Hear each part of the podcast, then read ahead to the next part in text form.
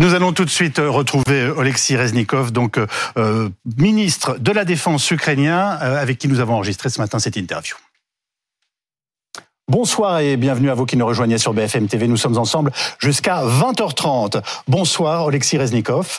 Euh, bienvenue sur BFM TV, monsieur le ministre de la Défense ukrainien, et merci d'avoir accepté notre invitation alors que vous achevez aujourd'hui votre visite en France. Vous avez rencontré le président Macron et son ministre des Armées, Sébastien Lecornu, à un moment bien particulier de cette guerre dont vous êtes victime. Je rappelle que votre pays fait face aux attaques incessantes des Russes, encore ce matin sur Kherson. Dois-je rappeler que vous réclamez plus que jamais des armes euh, aux autres pays qui vous soutiennent. Autour de cette table, pour vous interroger ce soir, Ulysse Gosset, éditorialiste de politique internationale de BFM TV, le colonel Michel Goya, consultant défense de notre chaîne, Julie Delage, rédactrice en chef de BFM TV, et Camille Grand, ancien secrétaire général adjoint de l'OTAN, chercheur au Conseil européen pour les relations internationales. Monsieur le ministre de la Défense, vous venez donc de passer deux jours en France. Avez-vous obtenu ce que vous étiez venu chercher en termes de soutien? Et soyons clairs, en termes d'armement Merci beaucoup. Je suis très content d'être ici en France et, je suis en cours de programme. Il y a encore euh, des, entretiens en vue. mon appréciation est très optimiste. nous avons eu un échange très franc hier avec le ministre, Monsieur Le Cornu, et également avec Monsieur le Président. Aujourd'hui, j'ai échangé avec euh, le président de la Commission de l'Assemblée nationale pour la défense nationale et aussi euh, j'ai rencontré le président Larcher, le président du Sénat. Euh, euh, nous avons parlé sans tabou.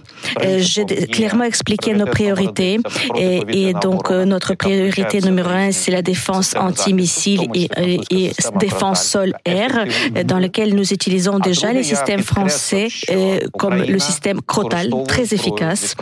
Et, et ensuite, un autre message que j'ai souligné et réitéré que tous les armes que français et que l'Ukraine a reçu et les autres et également les armes des autres partenaires, l'Ukraine l'emploie uniquement en défensif. Euh, c'est très important à souligner. Euh, un message que j'ai entendu, c'est le message de soutien, le message de soutien jusqu'à la victoire, et ça c'était très important. Et tout le monde comprend euh, que le pas suivant après la fin de cette guerre, c'est la reconstruction de l'architecture de sécurité, de la nouvelle architecture de sécurité en Europe. C'est notre prochaine mission après la victoire. Il s'agit de l'Alliance et d'autres alliances d'avenir. Alors, vous venez de décrire, on va dire, des relations de confiance et des relations amicales, mais très concrètement, je vous repose ma question, est-ce que vous repartez avec des armes? Notre échange d'hier et d'aujourd'hui, euh, c'était important pour lancer des signaux et lancer des nouveaux process dans les tuyaux, dans les tuyaux, euh, parce que c'est des longs process. Euh, mais par exemple, il y avait une annonce très importante pour nous, l'annonce des 12 nouveaux Césars. Ça, ça va vraiment changer la situation, comme ça a déjà changé avec l'arrivée des premiers 18. Les armes françaises sont très efficaces et les Césars, les Crotales, nous sommes très reconnaissants à la France. Nous continuons cette, notre coopération. Nos spécialistes euh, réfléchissent à, à au nouveau modèle, à d'autres potentialités et ensuite les décisions politiques seront prises. Mais vous savez que les Ukrainiens demandent des chars lourds et notamment des chars Leclerc aux Français. Les Allemands ont dit oui pour les léopards, comme les Polonais. Euh, est-ce que vous en avez parlé avec le président de la République, Emmanuel Macron, et qu'est-ce qu'il vous a dit et avec le ministre Lecornu Est-ce que, est que la France, finalement, va ou doit? Est-ce que vous demandez toujours des chars Leclerc? Je précise que votre ministre des Affaires étrangères a redit hier que l'Ukraine comptait également vraiment, vraiment sur la fourniture de chars Leclerc français.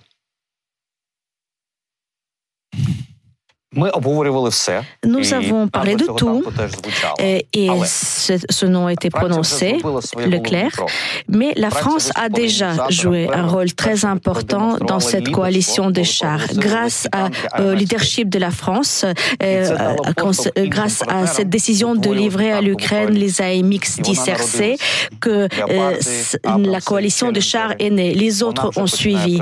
Ça a fait l'effet de l'évier. Il y a les Abrams, les Challenger. Demain, je rencontre le ministre de la Défense de Pologne et nous allons vraiment maintenant régulièrement se réunir en format la coalition des chars. Donc, le, le char Leclerc n'est plus dans les priorités de cette coalition. L'essentiel, maintenant, tout est question de maintien en conditions. En, tout, tout est question de l'effet de, de l'évier. donc maintenant, nous allons voir, c'est beaucoup plus facile d'entretenir le, matériel unifié. Et je pense que la valeur ajoutée de la France pourrait être une chose très importante, les chars Leclerc ne sont plus la priorité de l'Ukraine. Et est-ce que vous demandez, par exemple, plus de chars AMX, les blindés légers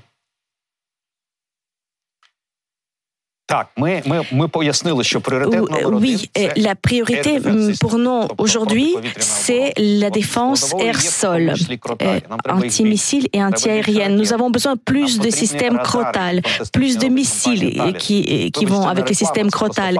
Nous avons besoin plus de radars qui sont fabriqués par Thales. Ce n'est pas une publicité, c'est juste notre besoin, l'expression de notre besoin. Et deuxième euh, priorité, c'est l'artillerie, les systèmes d'artillerie et les munitions pour l'artillerie. Nous avons déjà les Césars.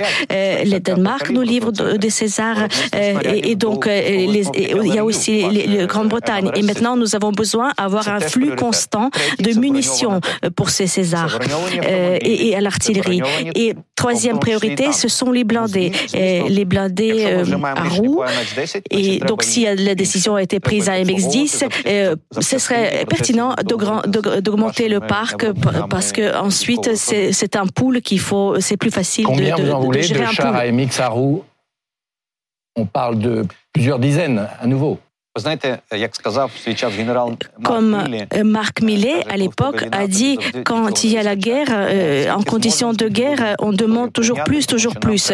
Et s'il y a la si on demande quelles sont les possibilités, quelles sont les réserves, parce que tout ce matériel, on a besoin pour défendre la vie de nos soldats et pour continuer et déoccuper nos territoires. Alors, outre les chars, vous avez besoin d'avions. On va écouter ce que disait Emmanuel Macron lundi soir. Il s'agit euh, d'une rencontre avec le Premier ministre néerlandais. Il répond sur l'envoi d'avions de chasse à votre pays. Par définition, rien n'est exclu que nous apprécions toujours les choses au vu de trois critères. C'est euh, que ce ne soit pas escalatoire. C'est-à-dire que les équipements que nous livrions ne soient pas de nature à euh, toucher le sol russe, mais bien à aider à l'effort de résistance et de protection du sol ukrainien. Le troisième critère, c'est que ça ne vienne pas affaiblir la capacité de l'armée française à protéger son propre sol et nos ressortissants. Alors, rien n'est interdit par principe, dit Emmanuel Macron. Vous a-t-on dit que notre pays était prêt à vous fournir, notamment des Mirage 2000, si la formation des pilotes est, assurée en France, euh, comme vous le souhaitiez? Je voudrais juste apporter une précision. Pour l'instant, on n'a pas donné de nom des avions parce que euh, on vient pas ici pour demander un avion euh, euh, concret. Nous avons expliqué nos besoins stratégiques. Nous avons besoin des moyens aériens, une plateforme aérienne pour l'aviation tactique pour renforcer notre défense air-sol. Et donc, il y a quelques plateformes au monde, F6, F16, Griffins et Mirage et il y a d'autres. Nous sommes absolument francs et ouverts.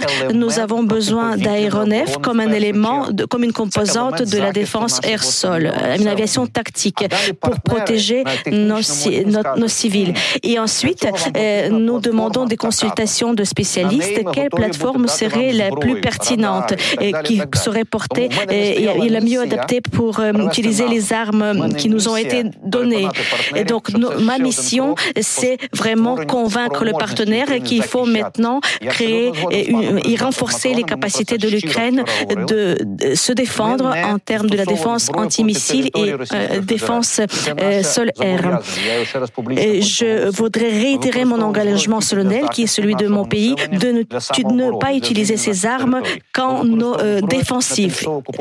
Nous allons les utiliser, oui, dans nos territoires occupés, mais pas contre le territoire de Russie. Pardonnez-moi. Euh, on va écouter la réponse de Joe Biden toujours lundi soir. C'est une réponse très laconique concernant euh, les fameux F-16 américains. Les États-Unis vont-ils fournir des avions F-16 à l'Ukraine? Non. J'ai eu l'honneur de rencontrer le président Biden. Je l'ai rencontré à Varsovie euh, au mois de mars, peu après, avant, avant, avant le début de la guerre. Après le début de la guerre. Mais je suis, j'ai déjà l'habitude, l'habitude comment avancent ces négociations.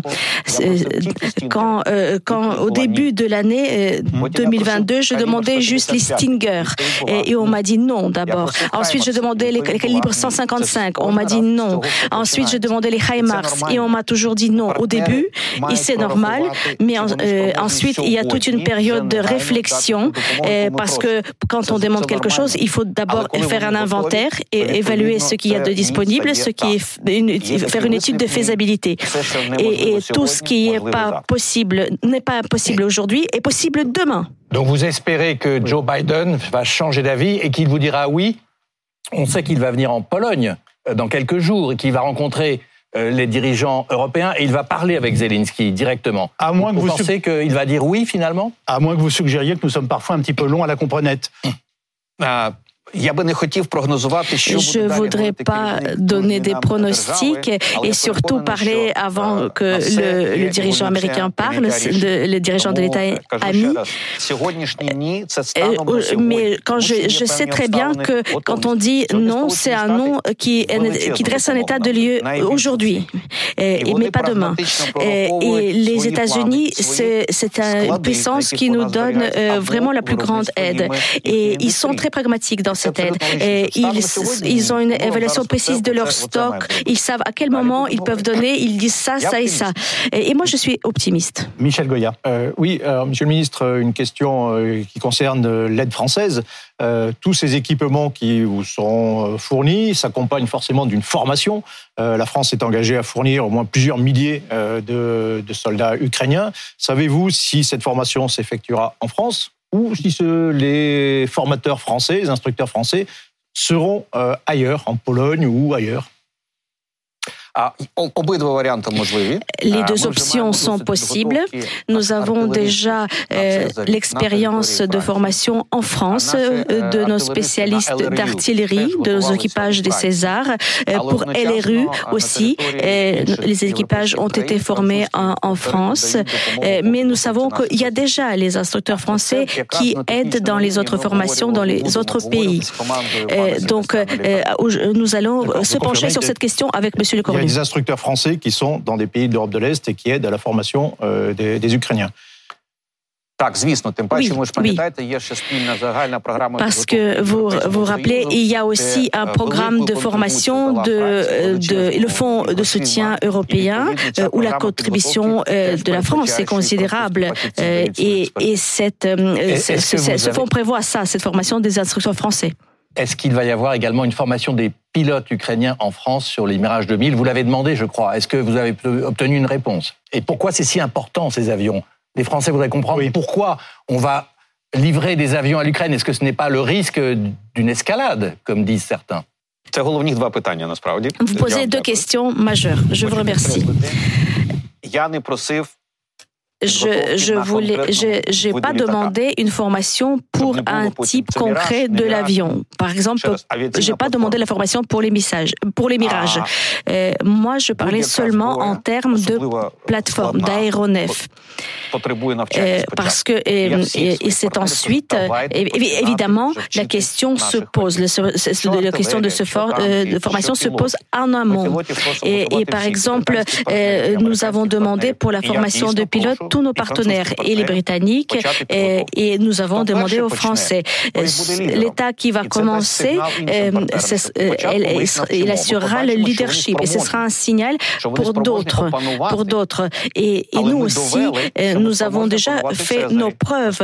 Nous avons fait nos preuves en termes de formation en artillerie. Les, les, Ukrainiens ont très très vite appris à utiliser les Césars. maintenant, il y a une formation en cours pour les patriotes et je suis sûr que nos pilotes seront très très vite à même prendre les commandes des F-16, des Griffin et autre chose. Et des Rafales, vous avez dit. Euh, euh, merci, c'est même mieux, c'est même mieux. Euh, monsieur le ministre, vous, vous, avez, vous, avez noté que, que l'évolution de l'assistance qui vous est apportée par les Occidentaux et l'évolution vers des matériels de plus en plus performants. Ça crée aussi des contraintes euh, nouvelles. Vous, vous évoquiez la formation à l'instant. Comment est-ce que euh, vous arrivez à gérer la durée finalement? Parce que on a ces annonces, mais on sait aussi que ces équipements vont être livrés parfois dans deux mois, parfois même dans plus longtemps. Et quelle est votre évaluation de ce calendrier? Parce que le plus vite possible, bien sûr, mais comment gérer cette contrainte de la formation et cette contrainte euh, de la, euh, des, des, délais de livraison, en réalité, de ces équipements entre l'annonce et la mise en service effective sur le champ de bataille. Et peut-être une question en miroir, euh, parce que dans la guerre, il y a deux adversaires.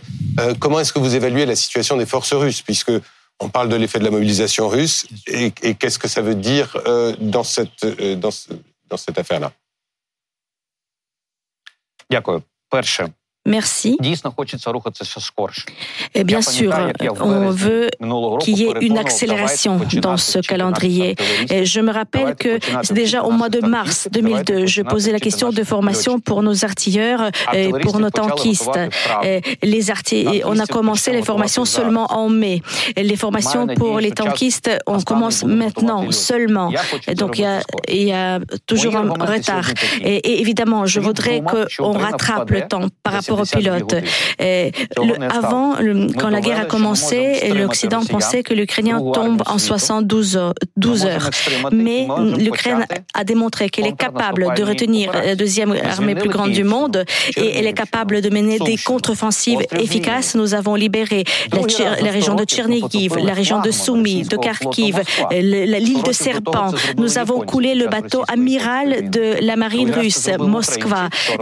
Cet exploit militaire euh, qu'ont réalisé les Ukrainiens, couler Moscou qui repose au fond de la mer Noire. C'était il y a 100 ans qu'on a coulé euh, dans la guerre euh, dans la mer de Japon un autre bateau amiral. donc moi, d'ailleurs, mon, rêve, c'est après la guerre de plonger parce que je fais du diving, je plonge en plongée sous-marine et je voudrais voir les restes de ce bateau Moscou au fond de la mer Noire. Donc, mais sérieusement, je, je, je dis à tous les partenaires occidentaux, nous avons, nous sommes euh, dans un régime de transparence maximum. Nous avons un régime LOCFAS. C'est une base de données de l'OTAN. Tous vos spécialistes ont accès et en temps euh, réel peuvent vérifier où sont, où se situent sur le terrain euh, les, les armes qui ont été données. Par exemple, ils voient est-ce qu'ils sont en maintenance, est-ce qu'ils sont dans tel endroit sur le front. Et vos attachés de défense peuvent venir et vérifier concrètement, in situ. Et, et euh, il faut absolument cette relation de confiance. Votre publiable doit savoir euh, et, vos citoyens doivent savoir parce que ces armes sont données pour défendre les valeurs européennes. Après, il y a aussi euh, les standards de formation. il faut, par exemple, dans les standards de l'OTAN, pour former, il faut trois mois pour former sur le César ou pour Crotal. Mais nos gars ont démontré qu'on peut vraiment être beaucoup plus efficace. On a, on a été formé en quelques semaines. Euh, pour les patriotes. Euh, normalement, on forme en 10 mois. Et notre ambition, c'est que nos spécialistes soient formés en 10 semaines. Donc, euh, c'est euh, et on est prêt de fonctionner dans ce mode-là. En ce qui concerne notre évaluation de l'ennemi, notre, nous ne sous-estimons pas notre ennemi. Nous voyons qu'ils se préparent très sérieusement à l'offensive. Leur mobilisation ne, euh, ne s'est pas arrêtée. Ils déclarent 300 000, mais nous sommes, euh, nous pensons qu'ils ont déjà réellement mobilisé 500 000 et, et donc ils ont déjà utilisé, consommé en quelque sorte 150 000. Mais, et, mais les autres, mais les autres ont été entraînés dans les camps, dans les, euh, dans les polygones. Et selon les estimations les plus conservatives, par exemple les Américains donnent euh, cette évaluation, euh, ils, estiment les pertes de l'ennemi, de la Russie, de, à la hauteur de 180 000 hommes. nous, nous estimons beaucoup plus. Mais voilà, je vous dis que là, dans ces effectifs, ils ont perdu leur, leur meilleure force de frappe. les troupes aéroportées qui étaient préparées, entraînées depuis longtemps. Et maintenant, c'est des courts niveaux de préparation. C'est des gens euh, récemment mobilisés. vous nous dites que la Russie a déjà mobilisé 500 000 hommes. C'est une mobilisation cachée qui est déjà là. Donc ça veut dire que vous vous attendez maintenant, vous redoutez, vous vous préparez à une offensive massive de la Russie. Vous confirmez ce chiffre 500 000 alors, je reprends. Officiellement, ils ont annoncé 300 000. Mais euh, quand on voit combien de euh, troupes sont massées aux frontières, euh, et, selon notre évaluation, c'est beaucoup plus. Mais il perd, en même temps, il perd ses effectifs. Par exemple, quand je dis 500 000, j'entends également aussi la, compagnie militaire privée Wagner qui, qui recrute dans les prisons, qui prend les repris de justice et qui aussi perd ses effectifs sur le front. Euh, donc, euh, mais par rapport à la potentiel, les potentiels offensifs, oui, nous pensons que, étant donné qu'ils vivent dans, les, dans la symbolique, dans les symboles, ils vont essayer de tenter quelque chose aux alentours de 24 février. Et ils peuvent tenter une, une offensive à, deux axes. Et ça peut être le Donbass, ça peut être le Sud. Et, euh, et nous, nous disons à nos partenaires, il faut que nous aussi, on sera prêts au plus vite, au plus vite. Et c'est pour ça que nous avons besoin d'armes pour contenir l'ennemi. Parce que tout se joue dans la guerre par l'initiative. On ne peut pas perdre l'initiative. Julia Delage. En France, Monsieur le Ministre, de euh, nombreuses personnalités euh, politiques euh, s'inquiètent de la quantité d'armes que l'on livre à l'Ukraine, que ce soit la France ou même d'autres pays européens. Ce matin même, Marine Le Pen en a parlé. Écoutez. Évidemment que je souhaite la victoire, mais sauf qu'elle n'est pas possible, je viens de vous l'expliquer. C'est 200 000 hommes, l'armée ukrainienne. Ils ont perdu la moitié de leurs troupes. Ils se sont fait massacrer. C'est un fait parce que c'est un pays qui ne peut pas faire face à une gigantesque puissance comme la Russie. Vous comprenez ça? Si l'OTAN ne rentre pas aux côtés de l'Ukraine, alors il n'y a pas de victoire militaire possible. Or, ce sera alors la troisième guerre mondiale. Est-ce que c'est ce que nous souhaitons? Non. Madame Le Pen parle de troisième guerre mondiale possiblement déclenchée. Et je précise, si vous ne suivez pas euh, l'actualité politique française, qu'elle a été deux fois au second tour de l'élection présidentielle dans notre pays. Madame Le Pen c'est très bien que Marine Le Pen veut la victoire ukrainienne, mais ces chiffres, ces chiffres ils, sont, ils sont un petit peu loin de réalité. L'Ukraine avait 200 000 avant, avant la mobilisation et avant la guerre, mais depuis cette guerre totale, nous avons mobilisé et tout le secteur des forces armées qui comportent donc le segment euh, l'armée, mais aussi les gardes frontières, la garde nationale. C'est un million. Euh, c'est un million qui, de personnes qui portent les armes. Donc ça, ça change la donne. ensuite, nous avons des armes, des armes des, qui nous ont été données par les partenaires. Nous avons des HIMARS, HIMARS et ça, c'était un des premiers game changers qui a changé la donne. Maintenant, quand on va recevoir les blindés et les chars lourds, ce serait un nouveau game changer. Et nous aussi, nous voyons que l'Ukraine résiste aux attaques massives des missiles et de drones. Par exemple, l'attaque récente de 26 janvier, 55 euh, missiles euh, sur 55, 47 ont été abattus. Donc euh, ça, c'est le taux d'interception assez impressionnant en partie grâce à Crotal. Et, donc, je, je, pense que je suis beaucoup plus optimiste que Mme Le Pen. Alors, vous venez de nous dire, euh, un million de personnes peuvent se battre aujourd'hui euh, en Ukraine. Ils le font ou ils peuvent le faire? Un million, c'est les contingents de tout le secteur de la défense ukrainienne. Oui, un million d'hommes qui portent déjà les armes, qui ont reçu les uniformes et qui, et qui défendent l'Ukraine dans les différents Mme Le Pen dit qu'on est en train de se lancer dans une troisième guerre mondiale et que vous ne pouvez pas gagner cette guerre, que vous lui répondez-vous, euh, répondez-vous lui en quelques mots. Et elle dit que ce sera une guerre de 100 ans.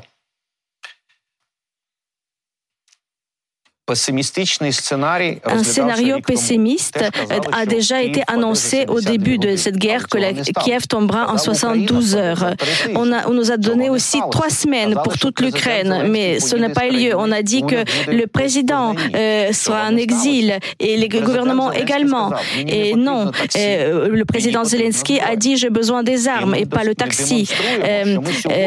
Donc, je pense que l'Ukraine a clairement démontré qu'elle est capable de se défendre. Euh, un grand nombre de territoires ont déjà été déoccupés. Kherson, la ville de Kherson, la ville de Izium, de Kupiansk. Et donc ça, c'est vraiment les faits. Moi, je, en tant que juriste, pour moi, c'est seul, seuls les faits comptent. Euh, et en plus, les Russes ont perdu les troupes d'élite, ceux qui ont été les, mieux préparés. Par exemple, et en partie leurs pilotes de l'élite, les pilotes d'hélicoptères et d'avions. Maintenant, on voit aussi que leurs missiles et leurs armes ne sont pas très précis parce que ils utilisent maintenant des vieux stocks et pour ils sont plus capables de fabriquer et produire aussi vite les nouveaux armes parce que c'est les sanctions qui ont sapé leur potentiel d'industrie. Et donc maintenant, nous attendons et il faut activement préparer le Nuremberg 2 pour les punir et ça aussi, ça va les arrêter. Monsieur le ministre de la Défense, quel est votre pronostic euh, et combien de temps, selon vous, va durer cette guerre? On me pose souvent cette question. Et je dis que je ne peux pas faire des pronostics parce que j'ai laissé mes cartes tarot à l'hôtel et je n'ai pas pris ma boule de cristal. Mais mais par cette boutade, je pense que les, les, temps le plus dur les, sont traversés. Le, pic, c'était mars-avril, le plus dur de l'année dernière. Et maintenant, l'armée ukrainienne a appris comment faire la guerre. Et c'est une erreur de penser que c'est une petite armée soviétique se bat contre la grande armée de type soviétique. Et là, évidemment, euh, on pense que c'est un échec. Sauf que euh, l'armée ukrainienne n'est plus euh, sur un modèle soviétique. Nous, nous avons déjà, notre armée, c'est un modèle de, occidental de l'armée. Depuis 2014, nous, nous, nous, avons fait une pratique de guerre. Nos généraux n'ont pas été, même nos généraux n'ont pas été à l'armée soviétique, et sans parler de nos soldats qui ont vraiment élevé dans d'autres standards de l'armée. Donc moi, personnellement, j'ai la foi que l'année de 2023 peut devenir l'année de notre victoire militaire. Donc vous nous dites que vous allez gagner cette guerre Oui, nous allons gagner. L'armée ukrainienne souffre tout de même dans certaines villes de l'Est. Euh, est-ce que vous avez l'impression que euh, l'armée russe trouve tout de même toujours un peu des ressources? Est-ce que vous avez peur d'une nouvelle offensive de grande ampleur?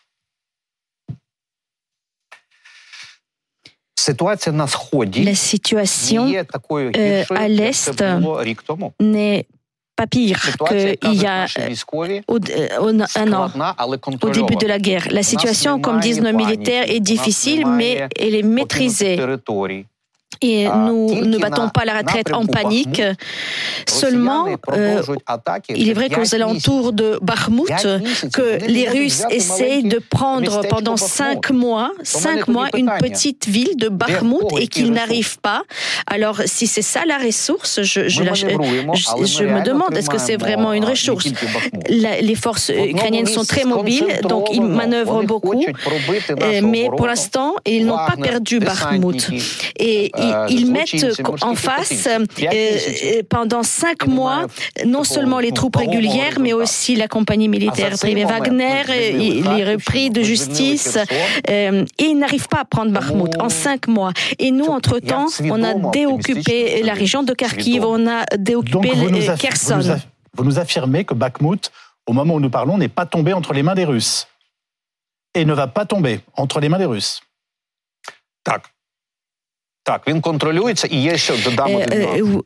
J'affirme, l'Ukraine est contrôlée par les le Bakhmut, la ville de Bakhmut est contrôlée par l'Ukraine.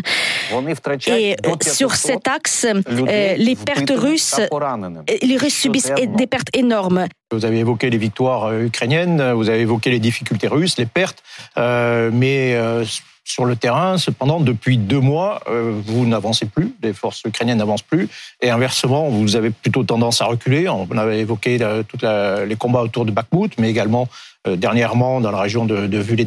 Euh, comment expliquez-vous un peu ce retournement de situation? Ça s'explique très facilement. Euh, maintenant, nous sommes euh, en saison où il est très très difficile de euh, mener une offensive de contre-offensive d'envergure. Donc c'est beaucoup. L'état de sol ne le permet pas. Donc c'est plus facile de faire les opérations défensives tout en préparant la réserve pour une, une contre-offensive. Donc les former, notamment sur les matériels qui ont été livrés par les partenaires et choisir le moment venu. Pour se lancer dans cette contre-offensive. Cette offensive, elle est contre-offensive, elle est planifiée par l'état-major. et nous, nous avons déjà pu libérer la rive droite de, de, de Dnipro, de la rivière Dnipro, euh, Kherson et les alentours de Kherson. Nous avons déoccupé Kharkiv. Donc pour, le, pour l'année 2022, nous avons rempli tous les objectifs qui ont été fixés par l'état-major ukrainien.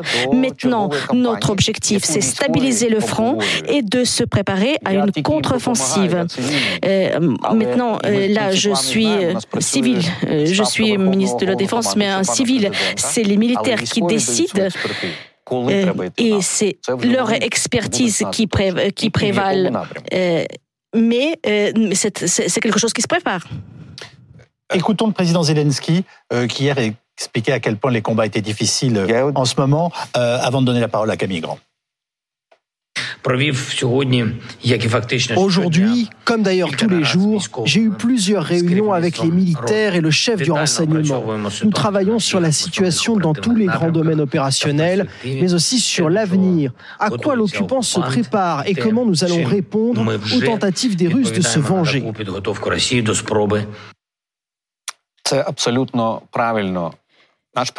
Notre président a appris d'avoir un dialogue ouvert avec sa société, avec la nation. Et il y a des gens qui pensent déjà dans leur tête que la guerre est terminée.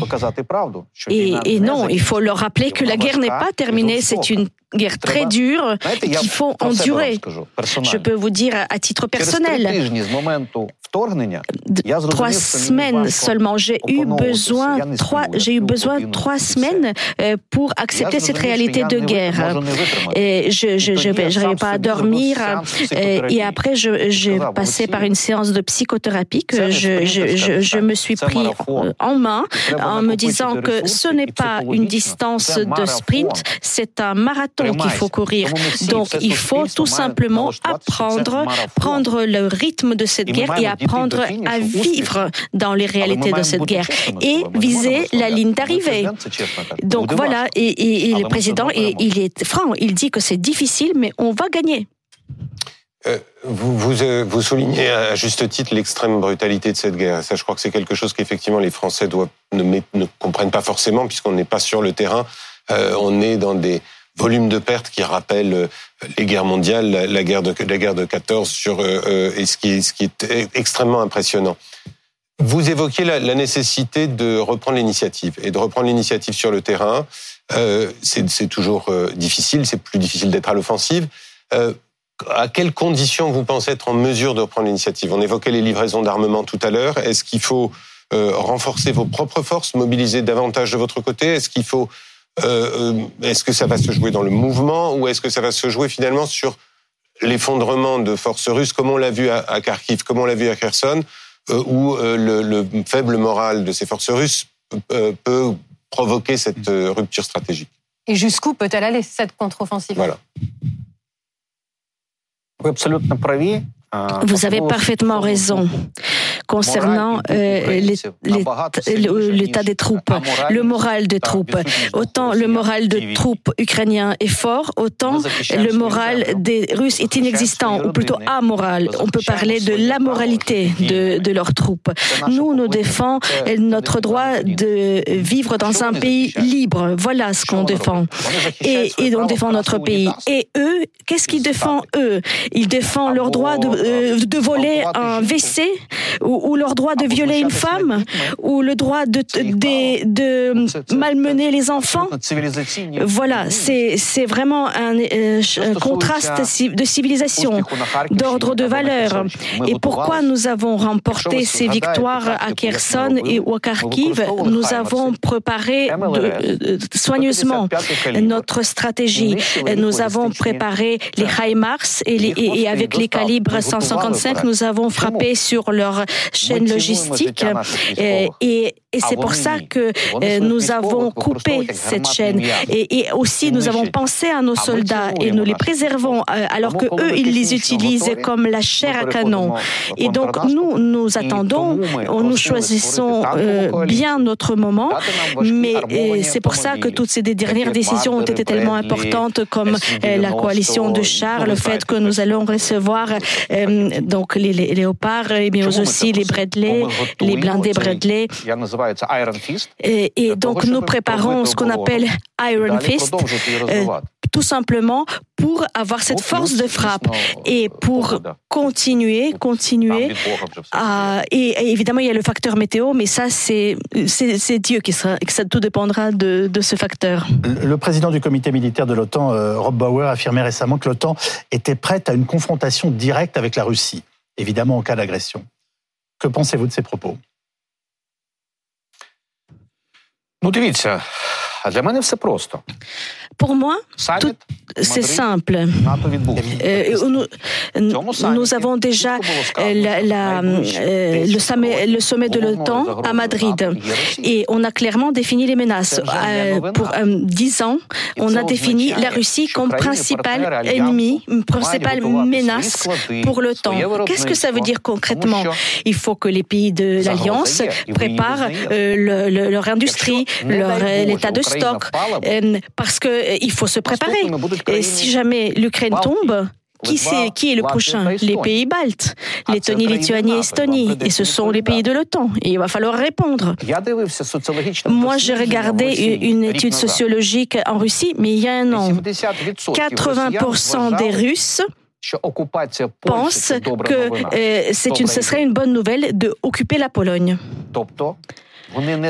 Donc les Russes, ils ne vont pas s'arrêter d'eux-mêmes. Il faut les arrêter. donc le champ de bataille doit être l'Ukraine. Il faut les arrêter en Ukraine pour ne pas verser les sangs des autres nations, les sangs par exemple des Français, laissons gagner l'Ukraine. Monsieur le ministre, dans la, relation de, l'OTAN avec l'Ukraine remonte euh, et à 2008, au moment de la, candidature ukrainienne, qui, qui depuis a peu avancé, mais en même temps, dans, le même temps, l'armée ukrainienne s'est énormément rapprochée des normes et des standards de l'OTAN. Vous avez dit dans une interview récente que l'Ukraine était de facto membre de l'OTAN.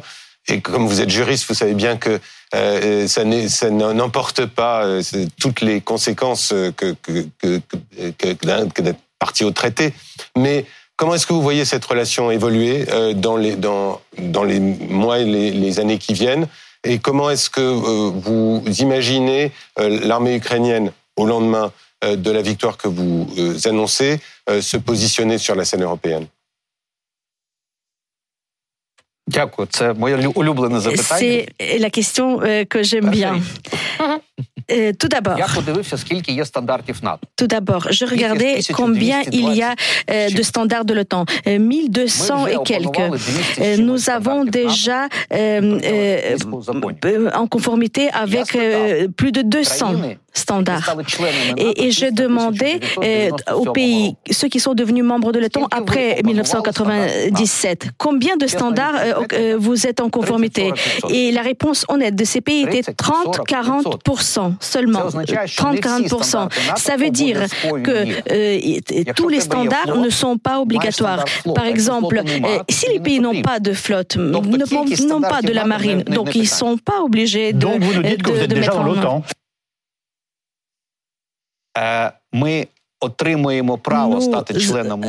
Nous sommes en train d'acquérir notre droit d'être membre à part entière de l'OTAN, puisque d'une part nous avons reçu les armes qui, qui, qui, qui sont conformes aux standards. Nous travaillons notre interopérabilité selon les standards de l'OTAN. Il nous reste trois choses. Première chose, être transparent et en termes de, de, de logistique, en termes d'achat. Euh, deuxième chose, planification des opérations. Et troisième chose, c'est le contrôle démocratique exercé sur la gestion de, militaire des, armées. Donc, beaucoup de choses ont déjà été réalisées. Le système Logfax est déjà en place. Et on peut contrôler tout ce matériel. et et, et, après la victoire, il y a une décision politique. Et s'assurer aussi qu'il n'y a plus de corruption en Ukraine et que vous faites le ménage, comme on dit euh, dans cette formule célèbre, dans les écuries d'Ogias. Alors qu'on a vu des gouverneurs qui ont démissionné, un vice-ministre qui a dû démissionner, des gens qui ont été l'objet d'enquêtes. C'est préoccupant parce qu'on se dit, euh, est-ce qu'il y aura euh, finalement un danger à fournir des armes si elles sont l'objet de corruption? Et ça serait un obstacle à l'entrée dans l'OTAN et dans l'Union européenne d'ailleurs.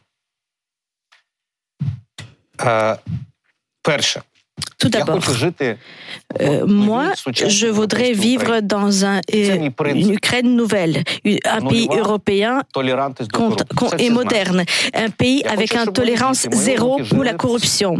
Moi, je voudrais que mes, pays, mes enfants vivent dans un pays européen. Et euh, avant, avant la guerre, deux mois avant la guerre, j'ai déjà lancé une grande bataille contre la corruption et pour la transparence j'ai pas eu le temps. J'étais pris de court par cette guerre. Donc, euh, à mon poste, euh, je continue néanmoins, même pendant la guerre, ce, je, je, ne quitte pas ce cheval de bataille. Vous vous évoquez le récent scandale avec, euh, lié à la corruption. La situation est simple, mais en même temps difficile. Vous savez qu'on est en temps de guerre et tous les achats pour les armées sont euh, confidentiels. Mais en même temps, il faut exercer un contrôle de la société sur, euh, sur l'utilisation de l'argent public. Donc, il faut vraiment garder un équilibre pour le, garder le secret de l'armée, euh, pour, pour, le besoin de sécurité, et en même temps de contrôler le budget. Euh, et donc, moi, euh, j'ai saisi le Parlement, la Commission, pour changer la législation, pour ouvrir une partie, donc fermer, même pendant ce temps de guerre, une partie des achats, pour que la société et le Parlement puissent exercer le contrôle externe sur ce poste. Et donc, vous m'avez demandé, après la victoire, qu'est-ce qu'il faut on m'a dit il faut que l'Ukraine change. Et elle doit démontrer que c'est un nouveau pays, c'est un pays qui fonctionne différemment et pour, continuer à bénéficier de l'aide. Mais c'est important pour qui? Pour nous-mêmes, pour nos enfants.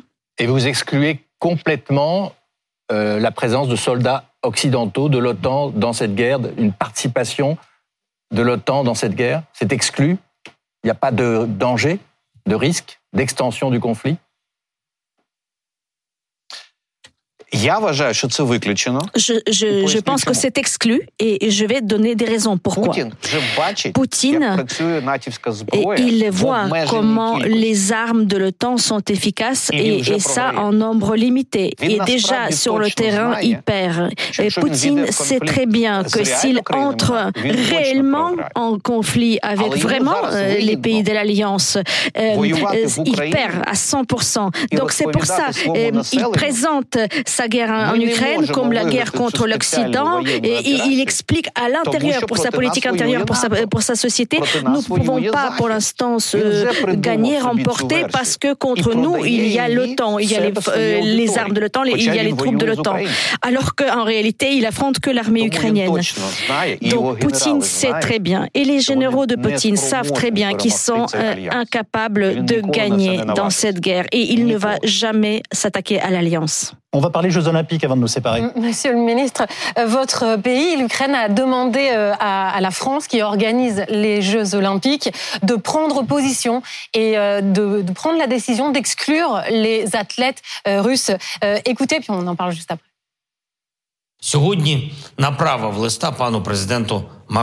J'ai envoyé aujourd'hui une lettre au président Macron à ce sujet, dans la continuité de la conversation que j'ai eue avec lui le 24 janvier.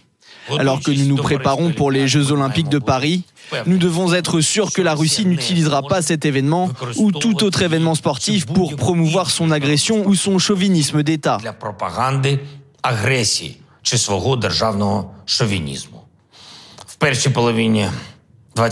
Dans la première moitié du XXe siècle, trop d'erreurs ont été commises qui ont mené à des tragédies terribles.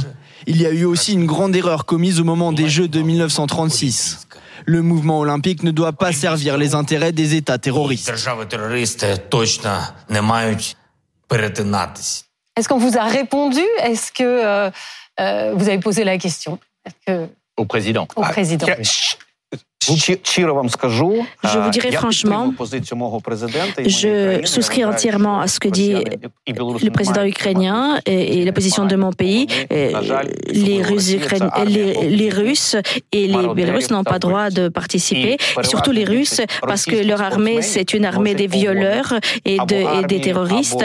Et, vous savez que la plupart des sportifs russes ont des grades dans les, armées, dans les armées, donc ils sont étroitement liés avec leurs clubs sont liés à l'armée.